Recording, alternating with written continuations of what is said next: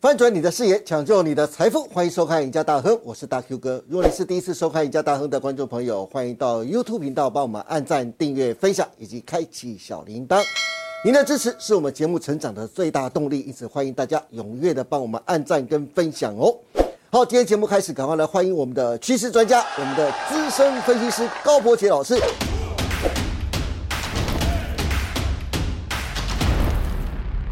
杰哥你好。各位投资朋友，大家好。是，哎，杰哥，哎哎，今天想跟大家聊一聊大陆的富士康，最近又上了网络的热搜了，对不对？对大家一定知道什么事情了，对不对？但是大家一定不晓得里面的内幕，今天杰哥就会一一来帮大家揭开这一层一层的内幕。讲到大陆的富士康啊，红海大陆的富士康继二零一零年员工坠楼事件十二年之后，再度因为万名员工的大逃亡，要上全球的新闻版面。我帮大家梳理一下这个事件的前因后果。首先，在十月二十六号，河南省富士康工厂传出发现大量的新冠病例，郑州官方啊打算围场清零。那十月二十九号开始，网络上开始流传数十名的富士康的工人提着行李翻过围栏逃离工厂，沿着马路步行回家。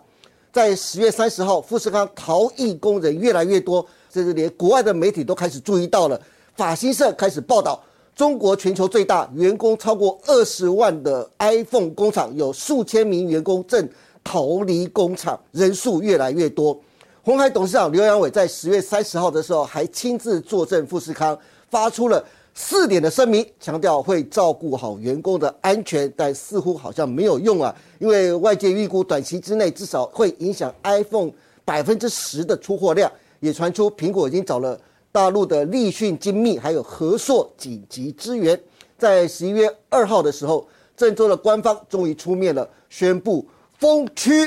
实施全域静态管理七天，直到十一月九号中午十二点。但是十一月三号再度传出富士康出现第二波的大逃亡，即使给出月薪上万也留不住人，工人全都慌了，挡也挡不住。富士康还不让车进来接人，工人表示就算徒步也要回家。然而外媒就透露，富士康为维持营运啊，还替留守的工人加薪百分之三十六。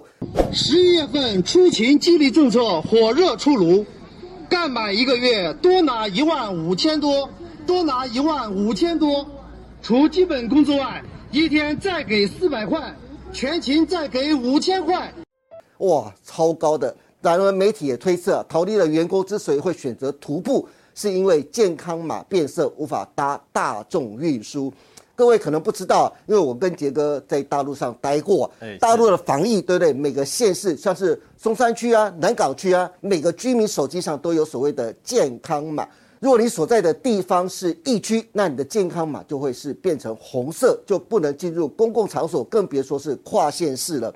那如果是非疫区的人，你的健康码就会是绿色，你就可以出入各种的场所。但是我要问啊，杰哥嗨，富士康员工大逃亡的情况真的有这么严重吗？而且到底是什么原因造成这波的大逃亡的？好，这对红海来讲是一个很大的一个事件啊。对，呃，其实前几天呢、啊，大哥，我前几天有看到一个还蛮有名的一个日本资深媒体人叫石坂明夫哈，对，他说其实这两周以前啊，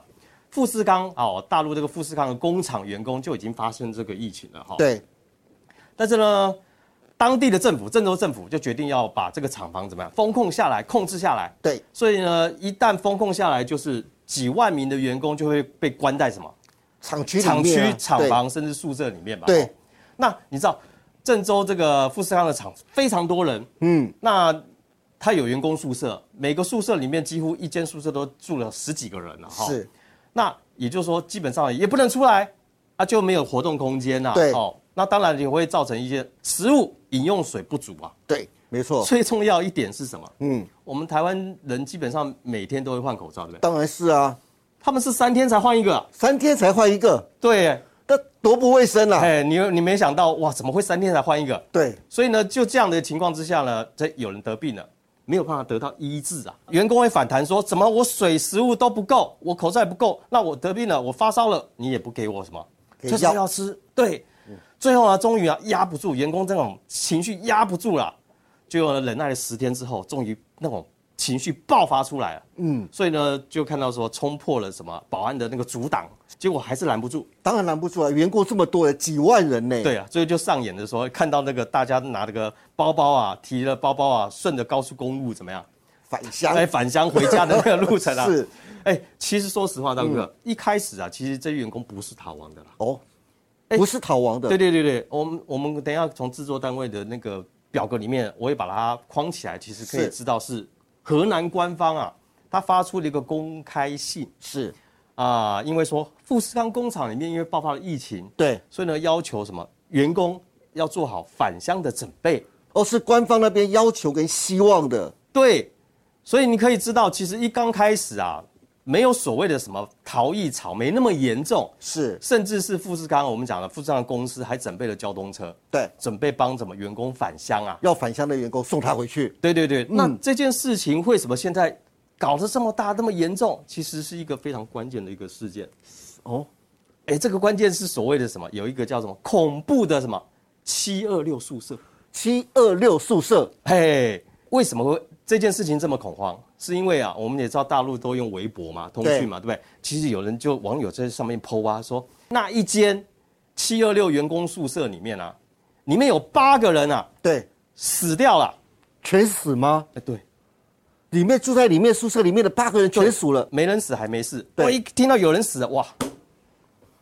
大家都开更恐慌、更害怕啦。所以大家害怕会不会下一个就是我啊？对，对当然要逃啊，对不对是？好，之前不是说过嘛，就是富士康因为传出疫情，所以官方要掌控嘛，对不对？嗯好，对。那重点来了，就是七二六宿舍里面啊，其实阴性阳性里面那个八个工人啊住在一起啊，其实全住在一起，全部和在一起，没有隔离啊，所以就导致后来其他人也跟着什么发烧。哦，那个被症状传染出来了了嘛？，对，被传染了。嗯，但是因为什么没有适当的处理嘛，所以呢就把这个病毒一直传染给其他人去了，就引发了这个我们讲的富士康员工的恐慌啊。是好，那当然这件事情我们讲说媒体也一定会拿放大镜来放大啊，有时候讲说唯恐天下不乱。对，香港媒体怎么形容这件事？是富士康的万人啊逃亡潮，就像一九四二年、一九五九年，甚至一九六一年啊，那三年曾经当时的时空环境是什么？出现了大饥荒的逃难潮。是，哎，当时是什么？是天灾哦，就是天不下雨，对所以我农作物也没办法长，所以我缺粮了，是甚至还闹了什么蝗灾啊，蝗蝗虫虫过境，，啊对，哦，蝗灾，那很可怕的。，对对，所以那三年呐、连续那三年，总共饿死了多少人？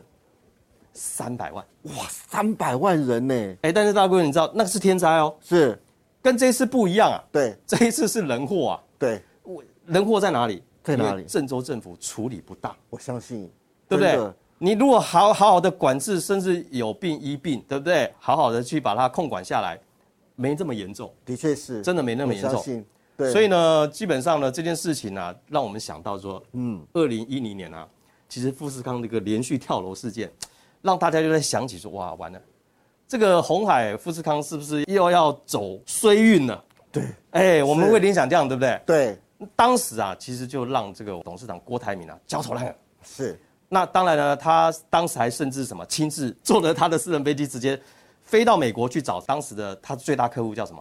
苹苹果，哎，找他的当时的执行长叫贾博士，哦哦，那时候是是贾博士还在对世，解释说，哎，其实没有没有没有，咱们安抚一下这个他的大客户，说没事没事，我们这个我们会处理的来的啊，不用是紧张。那但是这一次，我们想说这一次的这个郑州疫情大逃亡事件，当时是郭台铭嘛，嗯对甚至现在是董事长刘扬伟刘也要考虑他的这个处理的智慧了。是，不过杰哥啊，我听说啊，其实这一次的富士康的员工的大逃亡事件呢、啊其实有个不能说的秘密跟哎内幕，对不对？对这个秘密就是啊，这很可能是中国政府想要把富士康赶走，然后把苹果的 iPhone 十四 Pro 的订单，大家都知道，红海的富士康主要就是生产苹果 iPhone 十四 Pro 的订单呐、因此，大陆很可能就想要借由这次事件，把 iPhone 十四 Pro 的订单完全转给大陆的立讯精密，真的是这样子吗？呃，有此一说啦，哈、是那这个是根据一位在大陆的台商叫做廖金章他说的啦，哈，其实郑州这个地方政府有百分之七十的 GDP 啊，经济成长是富士康贡献的啦。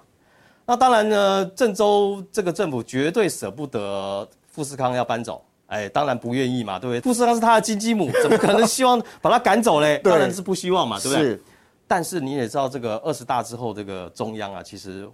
他们一是想要扶持他们的大陆对自己本土的本那土个企业企业对不对？对。这一次富士康这个我们讲的员工徒步大逃亡的事件啊，这位廖金章说，应该是中国政府想要把富士康赶走，故意把事情闹大的啊、是但是为什么中国政府想这么做？我们刚谈到了，因为毕竟富士康不不是是中国的企不业是嘛，中国本土的企业对啊，嘛母公司就是台湾的红海有机密嘛。是所以呢，如果我们把 富士康赶走，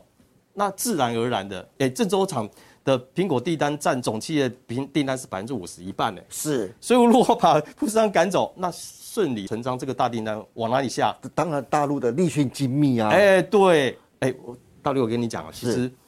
我的朋友现在在立讯，是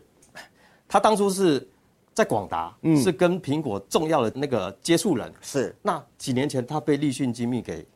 挖走了哦，年薪上亿哦，哇上亿啊，目的就是什么，你知道吗？嗯就是要抢红海苹果的订单对对对对，接苹果的订单啊！所以你可可想而知，立讯精密真的是很想要把对这个大饼全部吃下来。对那当然呢，我们看到廖金章这个说法是不是真的？嗯，我们后面就需要很多事情来做一个验证了。的确是啦、大陆的现在的立讯精密啊，已经成为是富士康最大的一个竞争对手啊。那到底会不会转到呃立讯精密的手上？我们可以慢慢来观察哦。不过杰克话说回来啊，富士康这次的员工逃亡事件。会不会成为压垮红海股价的最后一根稻草呢？因为根据路透的报道啊，郑州的富士康工厂是中国最大的苹果手机组装厂之一啊。因为另外一个之一就是立讯，苹果销往全球的一半手机都是出自于这里。如今爆发员工大逃亡，十一月份的 iPhone 的产量很可能会减少三成哦。富士康正努力提高深圳的另外一家工厂的产量，以弥补产量不足的问题。那如今也传出苹果已经找出了利群精密以及和硕来做紧急支援了。那美国的苹果的股价截至十一月四号已经很罕见的连跌了四天，但是大陆的利群精密，大家看一看它的走势图，却逆势上涨了四天。反而是台厂的和硕、啊、股价纹风不动。其实这也是可以想象得到，毕竟和硕是以组装苹果的中低阶手机为主，苹果并未将富士康的订单转让给他，也是情理之中。但是杰哥，我想投资人应该更关心的是，号称台股的不动产的红海，今年的台股跌了将近六千点了、但是红海就是咬定牙根力守百元关卡，但是这次富士康的逃亡事件，会不会让红海的百元铁板军失守呢？杰哥，你可不可以从技术线型或筹码面来帮大家分析一下呢？好的，刚谈到就是基本上呢，当然大陆一定会想要说，嗯我难道立讯没办法变成我们这个全球最大的 EMS 代工厂吗？是一定会想的嘛，非常想，对吧？嗯，那刚好趁这个机会，会不会顺理成章？其实我觉得股价会说话了哈。对当然那是你在谈到红海的股价的时候，其实还是要看一个大客户的一个走势，苹果叫苹果。对我们看到这几天，其实苹果虽然这一阵子还蛮强的，说实话，财报看起来不错，但是试出了一些利空，但是呢，利空不跌，反对而上涨来去测试的所谓的季线。但是这几天出现了一个状况，就是说，哎，它季线攻不过去之后，反而跌破了月线。是那这个月线要注意啊，哈，其实我们想说，其实美股里面啊，道琼里面成分里面啊，除了呃微软之后，还有一个叫苹果，它的成分很大。对那道琼为什么弹那么高？就是因为苹果弹很高，是股价弹很高。这个时候呢，会不会苹果出现补跌，就跟它的 iPhone 销售数字好不好有关系？嗯，但是股价会先说话。对最近跌破了月线了，哎，小心前波那个低点一跌嗯破，会不会引发我们讲的这个美国股市啊，这个道琼在回撤前低啊？是那当然，回撤前提之外呢，会影响联动到什么？苹果下跌之后会联想到我们的一定红海红海。对，那红海基本上你要注意看啊，它算是一个我们讲，刚刚大哥哥讲的不动产是吧？对台股的不动 产，哎，不动就是这边上下上下。对，我们想说它叫做什么？价值型投资的股票啦。没错，哎，大家都想只赚它的个四点五到百分之五的这个殖利率的配息啊。对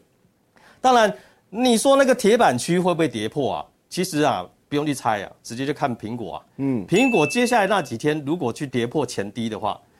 哎，小心啊！这个红海这一阵子，我们看起来都是投信在买，对不对？而啊就像且杰哥，你看投信呢、在今年以来啊，不断用买超来支撑着红海价格。可是上个礼拜，还投信的筹码似乎开始有点松动哦喽。对，那这就谈到会不会多杀多嘛，哈、是，对，那一旦我们讲那个铁板区域跌破，其实上周呃，我们讲说交易的时候有看到一度要去测试，但是呢，我很明显看到是多空在纠结了。哦对那重点是接下来到十一月到十二月这个过程当中，其实如果旺季不旺，是那苹果的订单不好的话，那股价我相信啊，其实基本上会在显现在各个月的营收里面。其实投信会不会是接下来最大的另外一个杀手？哇，呃，我觉得大家要持续关注。接下来其实不看台积电了啦，